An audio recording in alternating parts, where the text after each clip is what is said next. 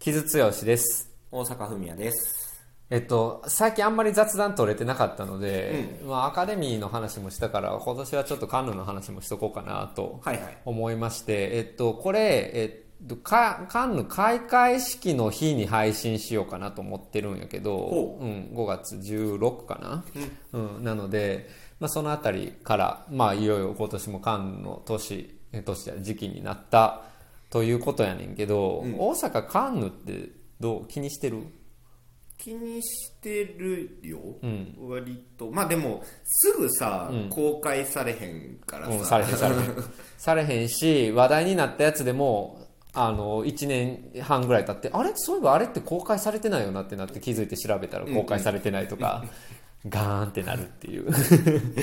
ものとかはあったりする、うん。ちなみに去年のやつを今これ見てみると,、えー、と出品作品じゃなくて一応だからパルムが逆転のトライアングルでしょ、うん。えーでクロース・ルーカス・ドーンがやったやつは、えー、と7月公開ですこれ、えーグランプリね。でクレール・ドゥーリの審査これ聞いてへんからまだちゃうかな。でパク・チャヌクの別れる決心監督賞を取ったの出てる。で別れ、えー審査員賞の帰れない山 EO は両方もう公開今されている、でベビー・ブローカーは是、えー、是枝さんなのでもっと早くやってた。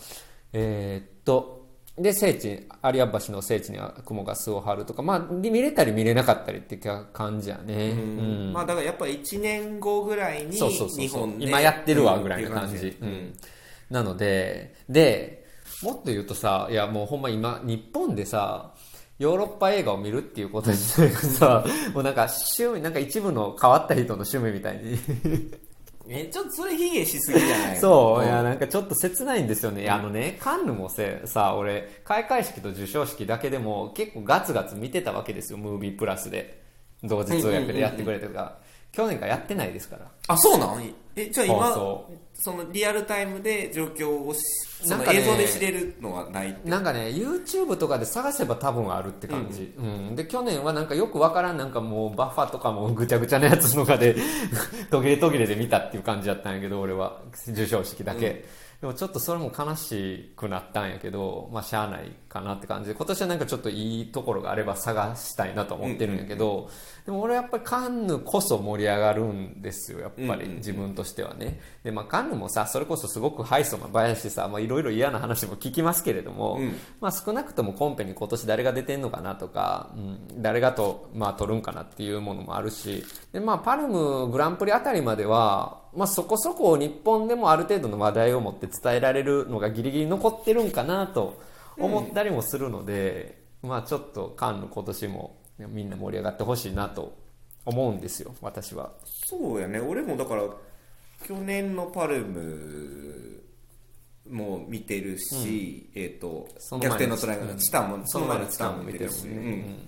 だからだからパルムグランプリあたりはまあちょっとその映画館で見れないとしても、割と一応もう早めに一応見ようかなっていう気持ちにはなってるかなっていう、そうやねでまあだから俺はもっとまあ日本でもカンヌまだ頑張って盛り上がってほしいなと個人的には思ってる。まあでもまあ受賞結果とかもね本当に審査員団の顔ぶれによってもだいぶ変わってくるし、まあ、いろ我々の預かり知らないところの政治性とかもいろいろあるとは思うんやけれどもまあそれも踏まえてね、うん。なんかまあまあそのそれこそまあアカデミーとは仕組みが全然違うから比べられへんけどでもまあ受賞結果は受賞結果としてなんかそこまで真剣に受け取ら取りすぎずに、まあ、楽しむっていうのがいいかなと思うし、あとまあ一つ俺の中からちょっとポイントとして言いたいのはカンヌはやっぱりその批評家の星取りみたいなのが毎年話題になっていて、だからそれと、まあ、参照それを参照そっちを正しいっていうわけじゃないけどね。でもそれと参照するっていう見方をするとまあいいかなと思うんやんか、例えば去年とかやったら EO がもうダントツやったわけ。あ批評家の星取りとしては、うん。そうそうそうそうそう、うん、まあ評判はすっごくよくて、うんっていう話とかがあるとそうですよですよねってなるっていうか、はいはい。俺が審査委員長やったらいいようにしてたなみたいな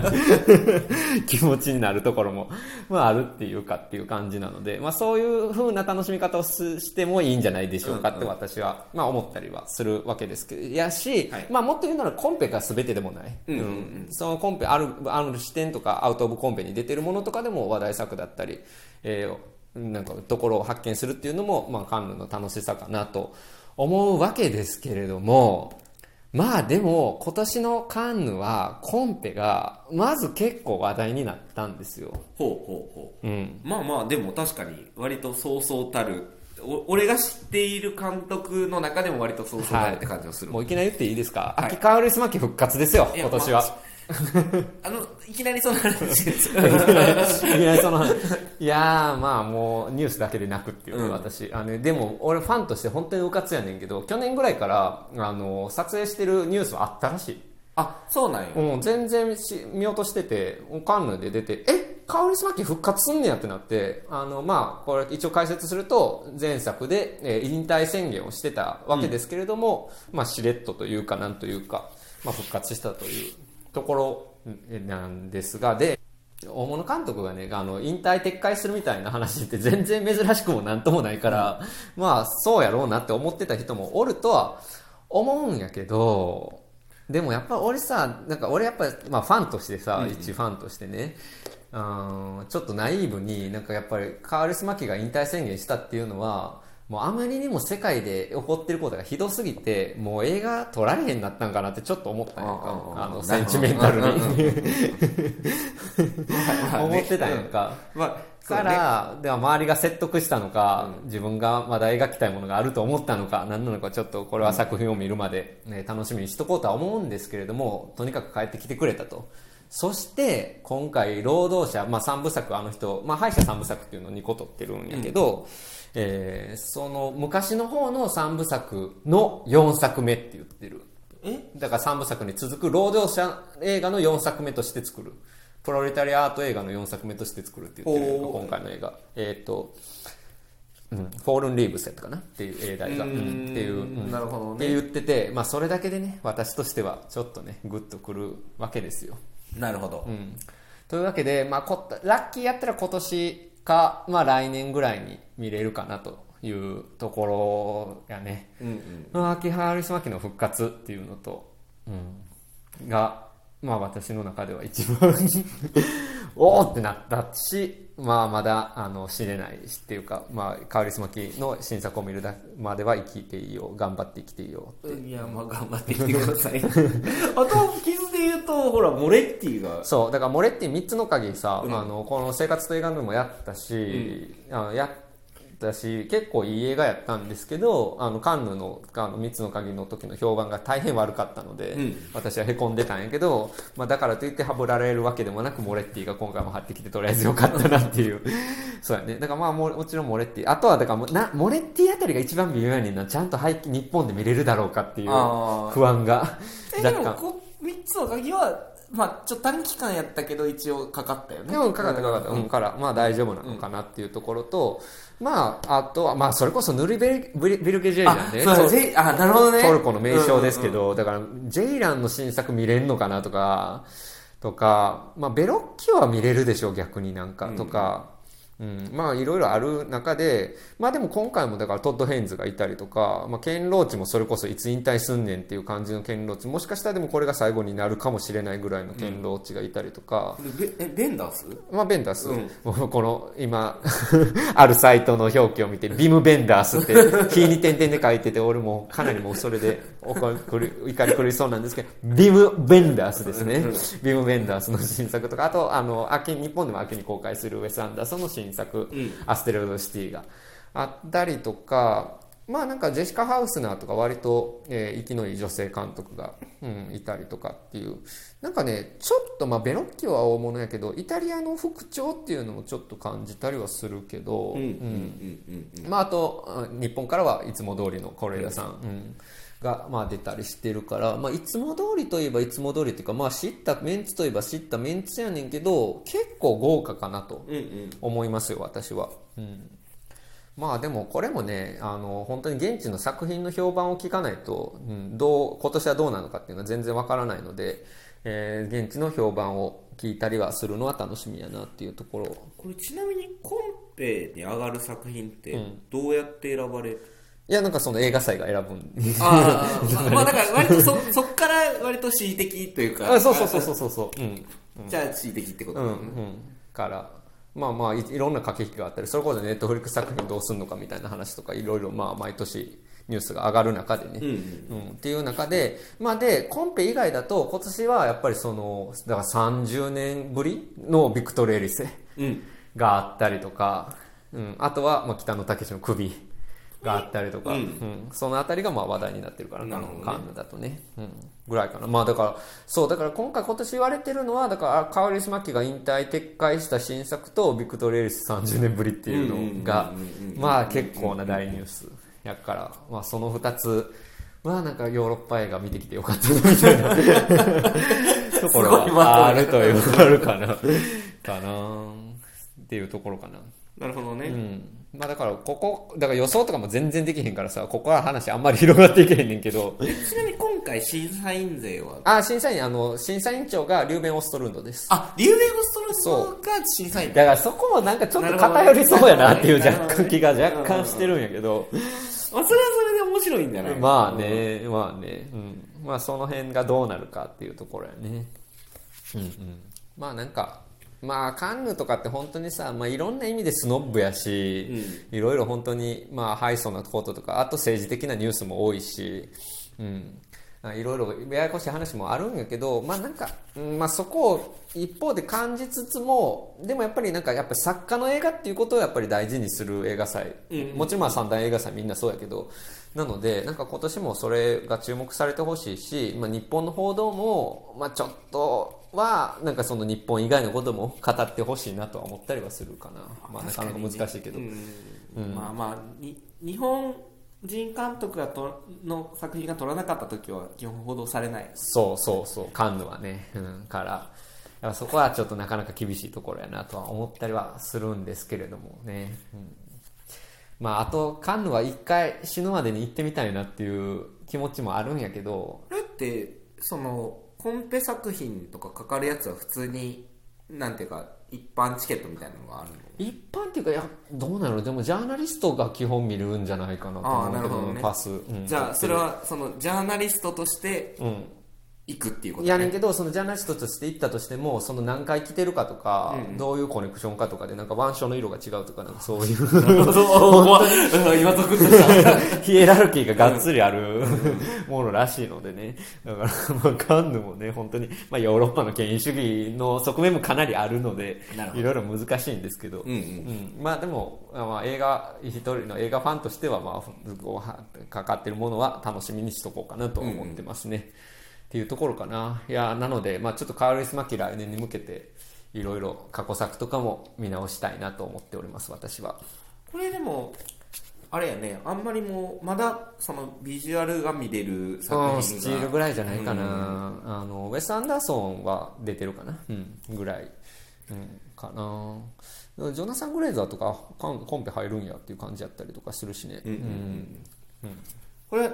ちなみにこうこの今の期間というか、かん開催期間としてはどういうふうに情報を追うのがいいんですか、もう。情報な、まあ、だからこれあるある映画サイトを開いてるんやけど、まあ、現地に行かれてるジャーナリストの方日本の方でもいらっしゃるし、まあ、ヨーロッパ在住の方ジャーナリストの方もいらっしゃるので、まあえー彼ら彼女たちがそのレポートを結構上げてくれると思うので、まあ、そういったものにアクセスするといいんじゃないでしょうか、ああなるほどね。うん。うんあとまあ星取りがうんつ、うんうん、逐一出るはずなので、うん。そこら辺は僕も楽しみにしとこうかなと思っております。なるほど。じゃあ割とそういう人たちのブログとかを見ていくっていうのが雰囲気も含めて味わえる、うん、だからまあブログっていうかあの公式であると思うから結構、うん、そういう、うん映画サイトとかのやつで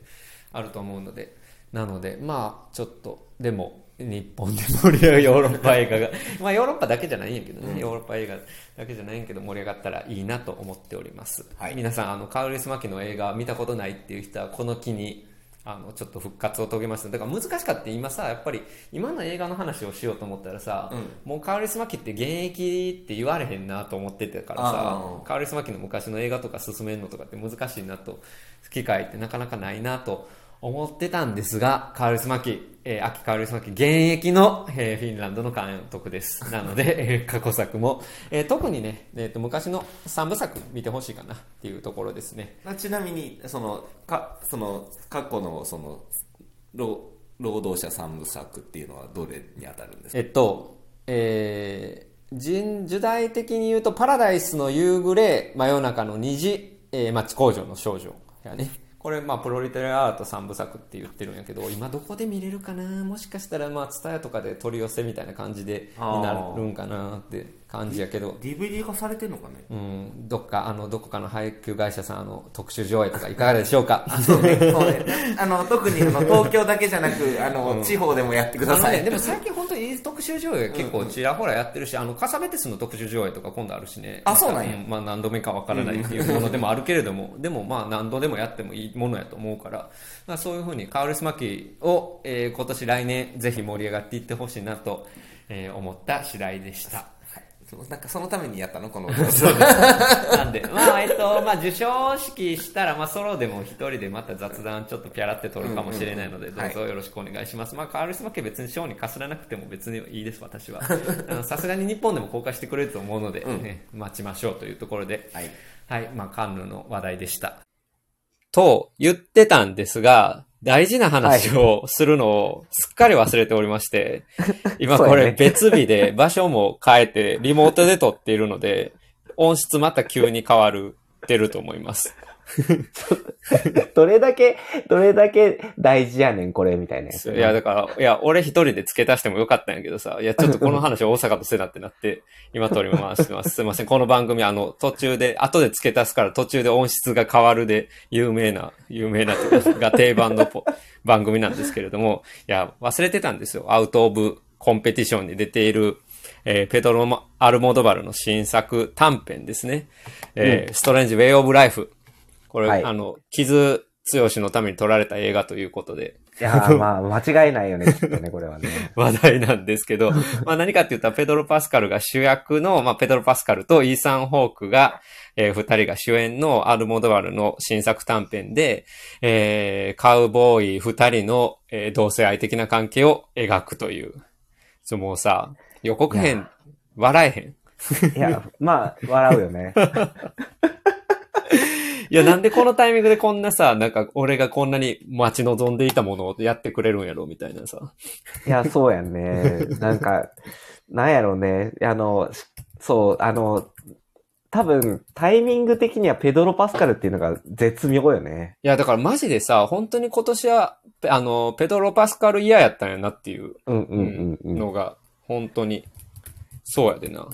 いや、そしてさ、多分誰もが見と見たかったペドロ・パスカルのさ、そうなんかな。するせ、いや、西部劇っていう観点で言うと、ペドロ・パスカルが出演する西部劇は見たかったんじゃない？まあね。いや、まあなんか、やし、まあこれは、そのまあ同性愛のカウボーイの話ではあるので、まあアンリーのブロックバックマンテンの回答みたいなところが、まあ本人的にはあるみたいねんけど、うんうん。やっぱりそのブロックバックマウンテンってさ、もうもちろん名作やねんけど、そのゲイ映画としての、やねんけど、やっぱりいろんなクイア作家がさ、ちょっとあれに対してはじくじたる思いがいろいろあってさ、っていうのは、うん。やっぱあれを見てさ、なんかこう、同性愛者が幸せになれるみたいな感じの気持ちにはなられへんやんか。まあ、そうやね。うん。まあもちろんそれは時代設定とか環境とかいろんな問題があるんやけど、とはいえ、まあそういうクイアがさ、その、うんまあ禁断のみたいな要素がちょっと高くなってしまうと、それはそれうんうんうんでちょっとしんどいみたいなところが、やっぱり時代とともに変わってきている中で、まあうんうんそうではない、まあゲイカウボーイの話を、まあペドロは取り、あの、アルモドバルは取りたかったというね、うんことを言っているので、まあそれは期待できるよね。いやー、そうやね。まあまず予告編からして濃いじゃないですか。いや、濃いよね。濃いよね。まあなんか、俺的にはさ、オスカー・アイザックじゃないんやってなったけど、あまあちょっとオスカー・アイザックやったら、ね。露露骨すぎるので、まあ今またね、なんかいろんな意味で、あの、さらにアーティーな作品に出ている、えーイーサン・ホークがいるということで、まあいい二人なんじゃないでしょうかということでね。はい。うん。ということでした。これは、だけはちょっと言わないといけないということで、後取りで今 撮っております。いや、これはちょっと日本で見れるかどうかですね、本当に。なんか、どうなんやろ？見れるとするとどういう形態で見れるのかね？配信とかってことかな？えっと、この前、あの、アルモドバルも短編、ティルダ・スウィントンで撮ってるんやんか。主演で、ヒューマンボイスっていう作品。それは、えーパ、パラレルマザーズと同時上映でやってて。同時上映やけど、でも、えっ、とね、購入は多分別やったはずやけど、まあ、うんそういう感じのセットでできるといいかもしれへんし、もっと言うならでも短編だけでももうなんか映画館来てほしいけどね、俺は。うんうんうんこの豪華さであれば。うん配信するになるよりは、やっぱりちょっと映画館に来てくれると嬉しいかなというところかな。なので、ちょっとどこか買ってください。お願いしますということを 言い忘れてたので。だから、ちょっとまあ、あの、カウリスマキの話に必死になってたけど、こっちも非常に私は楽しみにしていますよというところですね。っていうことでしたっていうことです。はい、ということでした。はい、ということで、まあ、カンヌの話題でした。はい。